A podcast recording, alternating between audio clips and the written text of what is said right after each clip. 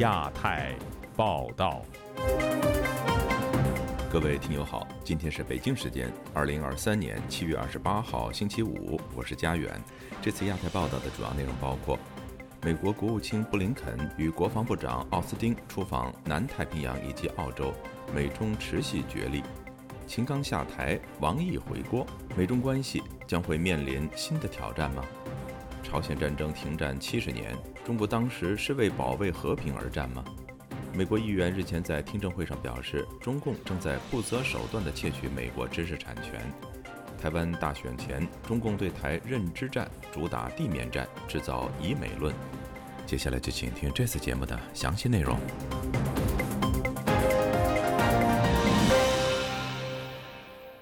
美国国务卿布林肯与国防部部长奥斯汀本周同时出访太平洋地区，其中布林肯访问南太平洋岛国汤加以及新西兰和澳大利亚，奥斯汀则先到巴布亚新几内亚，然后在澳大利亚与布林肯会合，共同出席年度澳美部长级磋商会议。在美中激烈竞争的背景下，两人的出访重要性何在？又会取得哪些成果呢？以下是本台记者凯迪的报道。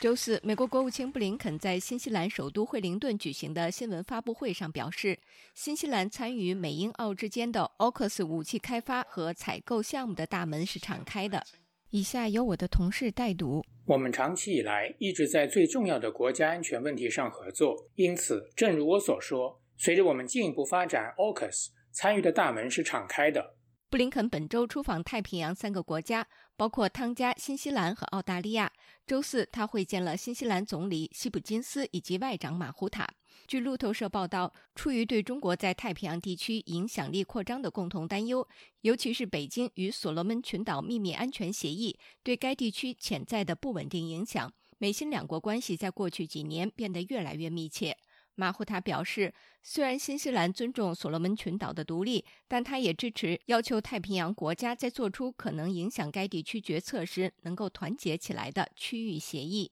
美国山姆休斯顿州立大学政治系助理教授翁吕中告诉本台，AUKUS 协议虽不是以中国为目标，但其目的就是加强印太地区安全。而新西兰在五眼联盟中对华立场相对最为缓和。他说：“美方当然希望更多人加入是更好的，可能在纽西兰内部呢也有一些讨论，在安全的问题上，中国的威胁确实让纽西兰内部也觉得必须要跟美国走得更近一些。”在出访新西兰之前，布林肯在周三首先到访南太平洋岛国汤加，并与该国总理索瓦莱尼就太平洋地区战略重要性举行了会谈。他还参加了美国驻汤加大使馆的启用仪式。近年来，中国在太平洋地区影响力不断加强，汤加也是一带一路倡议的参与国，并欠下了中国巨额外债。目前，这个十万人口的小国外债高达四点三亿美元，其中三分之二来自中国。据路透社报道，布林肯在周三的新闻发布会上说：“以下由我的同事代读。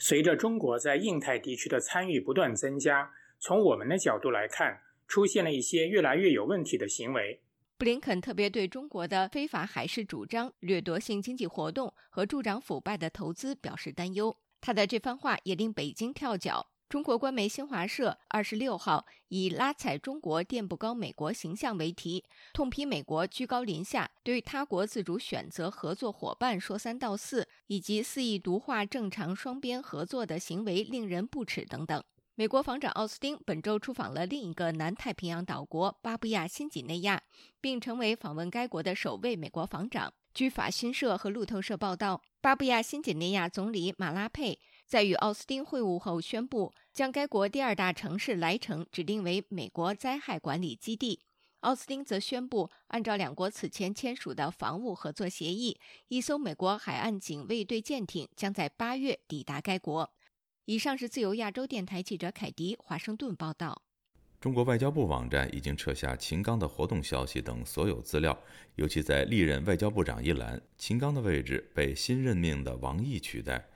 有中国学者分析，王毅再次出任中国外长，表明中国会重启“战狼外交”，意味着美中关系将面临新的挑战。而中国外交部则希望外媒不要恶意炒作秦刚事件。请听本台记者古婷的报道。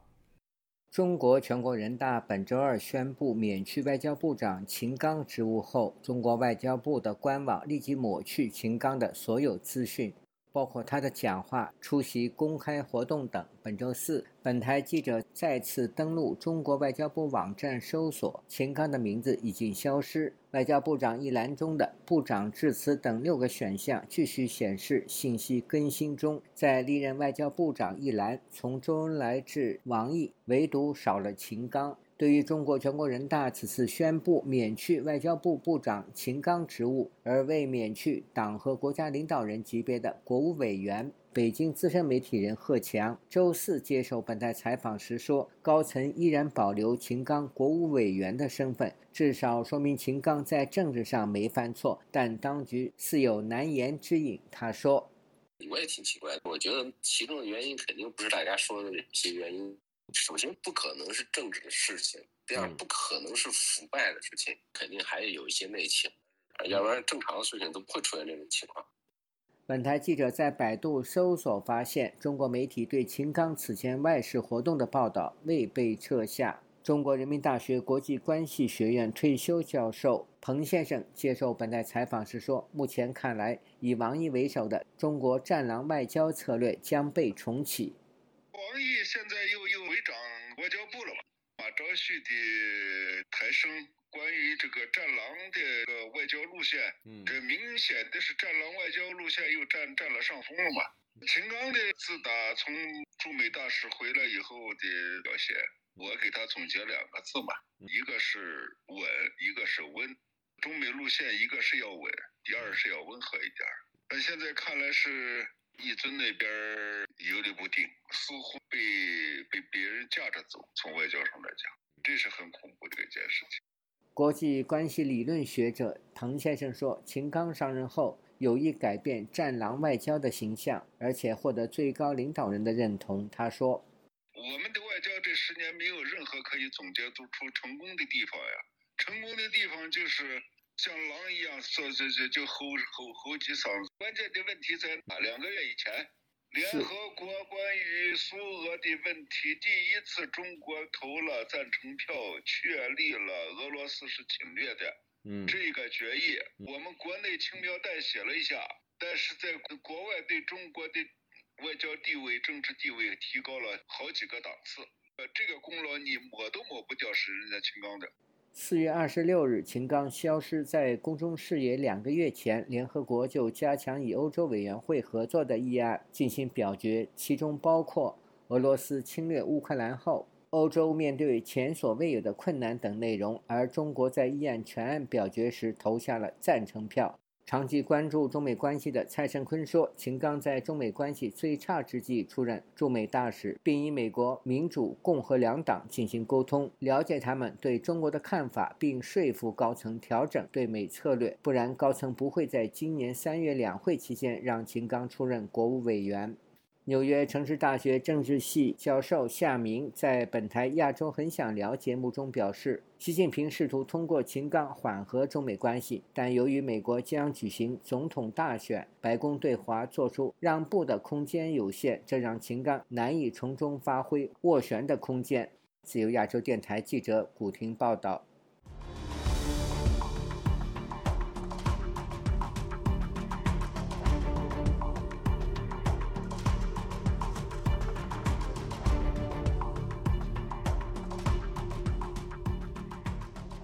今年的七月二十七号是朝鲜停战协定签署七十周年。联合国在其网站上发布文章，再次确认朝鲜战争是因为韩国受到朝鲜军队的攻击而爆发。而中国政府在其官媒上依然宣称，加入朝鲜一方参战的中国是为了保卫和平而战，中国是获胜的一方。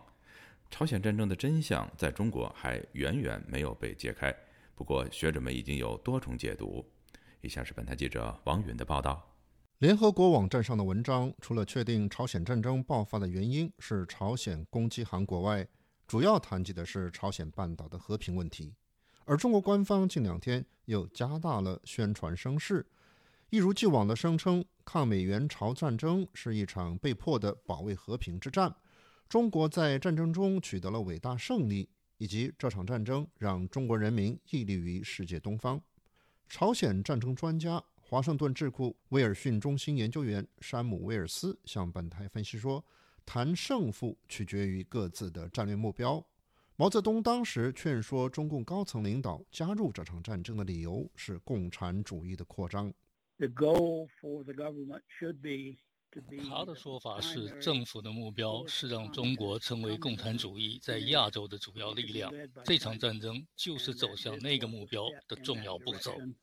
他认为，在这个意义上说，中国通过朝鲜战争部分实现了这一战略目标。亚洲的共产主义者，那些对西方统治不满的人，由此把中国看作是力量和支撑的源泉。你只要看看越南，部分意义上柬埔寨也是如此。这些国家都立即从中国获得了帮助。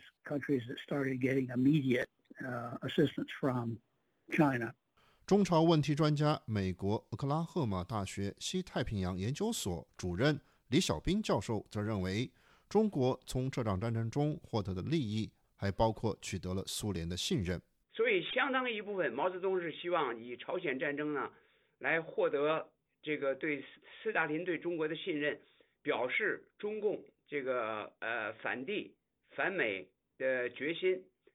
所以呢，这是毛的当时出兵的一一个重要原因。他介绍说，实际是直到朝鲜战争中后期。苏联才向中国提供了大量的援助，一直到朝鲜战争之中和之后，苏联才开始全面这个支持中国，包括所知道的一百五十六个呃大的项目和这个武武装中国的呃陆军，建立中国的空军和海军。但在另一面，通过这场战争也形成了美国和中国的对立。山姆·威尔斯认为，从美国方面来说，朝鲜战争改变了美国的战略部署，从原先的欧洲为重转变为两个重心，除了欧洲之外，还有东亚。李小兵则分析说，战争让美国意识到中国共产党是危险的敌人，其威胁甚至超过了苏联。在这样的前提下，中国和西方形成了长达近二十年的隔绝。自由亚洲电台王允华盛顿报道。在中共的军民融合战略下，中国私营企业利用盗窃知识产权、非法并购等手段，获取了美国的尖端技术，为其威权统治服务，这引起了华盛顿的广泛担忧。美国前高层官员本周三告诉立法者：“中国没有真正的私营企业，一切都为中共服务。”以下是本台记者经纬的报道。据美国联邦调查局早前的评估显示，中国是世界上最大的知识产权盗窃者，其盗窃商业机密等恶意行为每年给美国造成两千两百五十亿至六千亿美元的损失。联邦众议院美国与中共战略竞争特设委员会本周三晚间就如何保护美国新兴技术应对中国科技竞争召开了听证。委员会主席加拉格尔开场直言：“上世纪的经验表明，美国能赢得冷战的关键原因在于控制尖端技术，而中共从苏联的错误中吸取了教训，正在追求关键技术的全球领导地位。”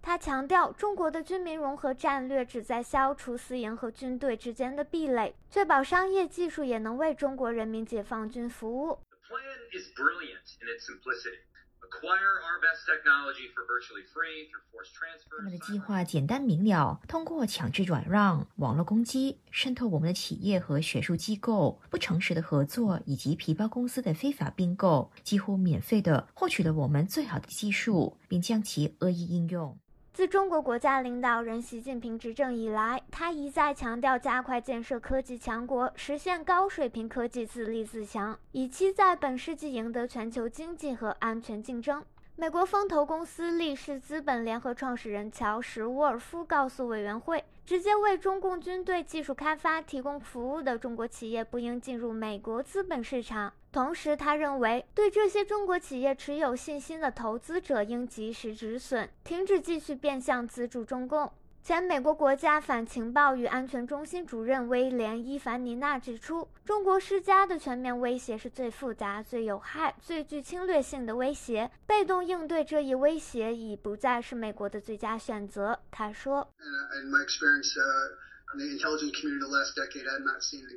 根据我过去十年在情报界的经验，我还没有看到一家中国私营公司不受中共持有、管理或者影响。德国马歇尔基金会新兴技术高级研究员林赛高曼表示，中国在 5G 通信、人工智能监控及量子通信应用等战略技术领域处于领先地位，且中国在利用这些优势挑战美国利益和价值观，并在全球推广中共意志。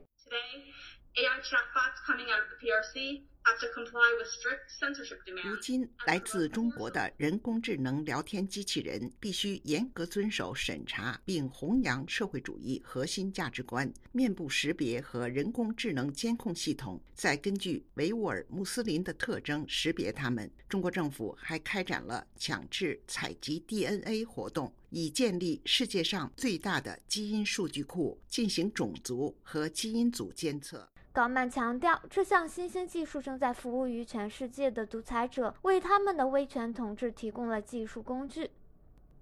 自由亚洲电台记者金伟华盛顿报道。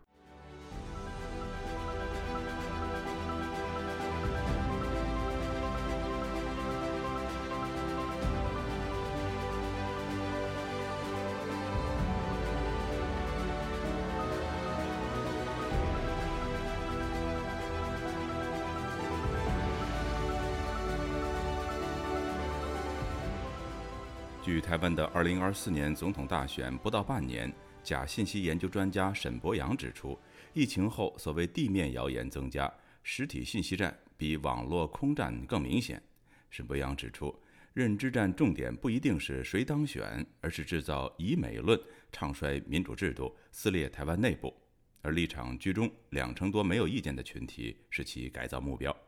以下是本台记者夏小华发自台北的报道。大选前是中共对台认知战的高峰，和过去相比，台湾民主实验室理事长沈博阳二十七号接受自由亚洲电台采访指出，地面谣言变多。他说，在地方上放谣言，接触组织、统战、哦同乡会、哦宗教、哦等等黑道等等之类的这些统战活动变得比以往多很多。一方面，当然因为疫情结束；另外一方面，我觉得可能更多的预算这次是被投出在这边，而不是在网络上。中国大陆国台办主任宋涛接任后，对台湾进行大交流。积极邀请台湾基层组织附中交流，沈博阳就说：前阵子他们会去操作，就是说呃中国会台的措施哦，在地方上接触了很多的里长，捐赠了很多物资给我们的偏乡哦和这个里民，所以呢就告诉这个我们地方上的这些人士说，这个我们不要妖魔化中国，中国如果真的这个会打我们的话，最好是会送我们东西哦，大家都不要被骗了，中国其实很好，这一类的元素很多。台湾青年数位文化创新协会二十七日举办的假讯息网络诈骗与国家安全论坛。沈博阳会上指出，去年底台湾九合一选举结束之后，全台各地里长带着统战团去北京，多到爆量。中方非常多的预算花在实体交流，成为认知战的一环。有里长交流回台，就在地方拿大声公宣传说：“大家有没有看到最近活动中心多了一些健身器材，是中国给我们的？不要再听政府乱讲了，中国怎么可能攻打我们？”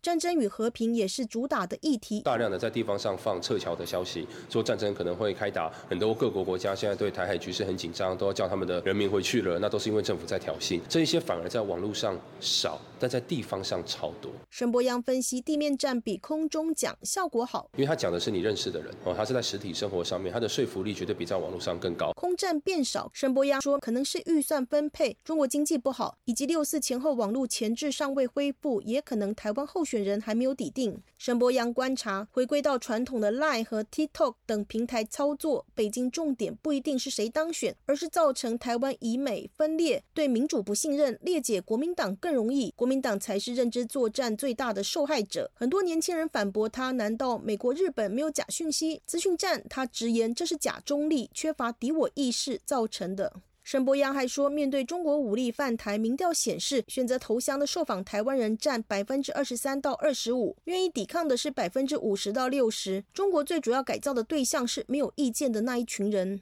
台湾 AI Live 资深分析师林宇仓拆解网军如何使用伪造的账号，包括具有建立时间相近、姓名类似、伪造头像类似的生活钥匙等等的特色。网军会有明确的分工，相互转传，共同行动，炒作共同的主题，尤其是以美论相关的议题。自由亚洲电台记者夏小华台北报道。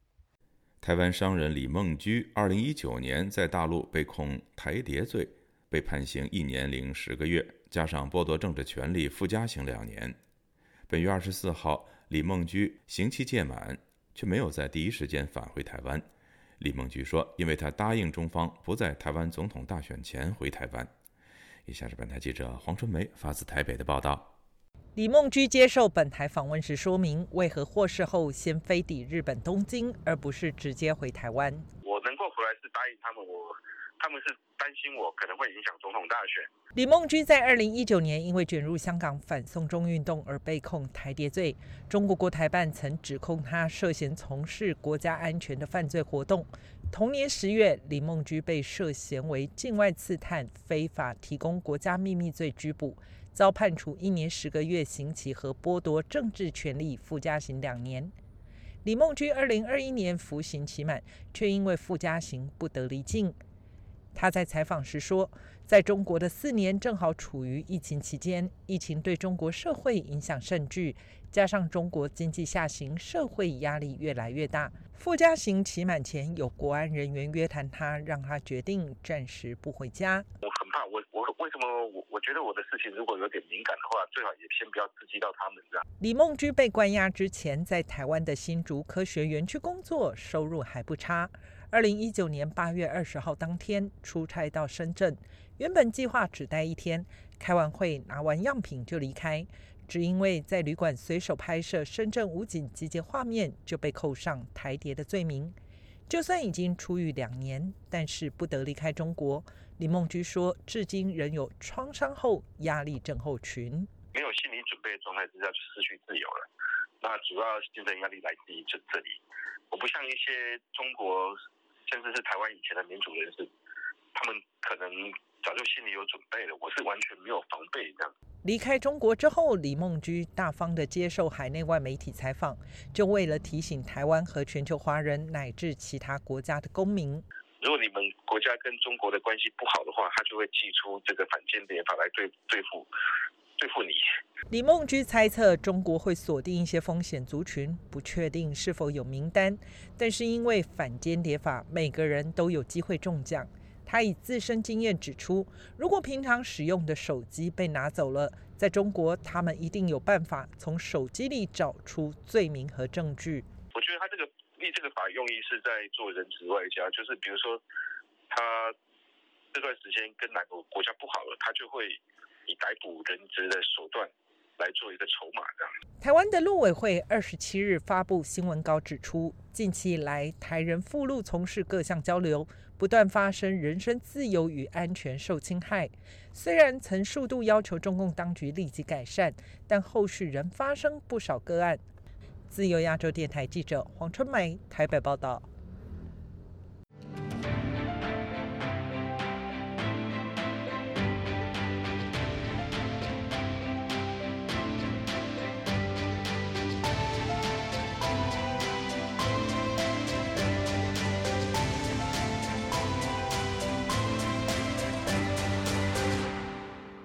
香港警务处大力抢人，降低聘用要求，还向中国内地派出招聘团招聘在中国读书的香港学生。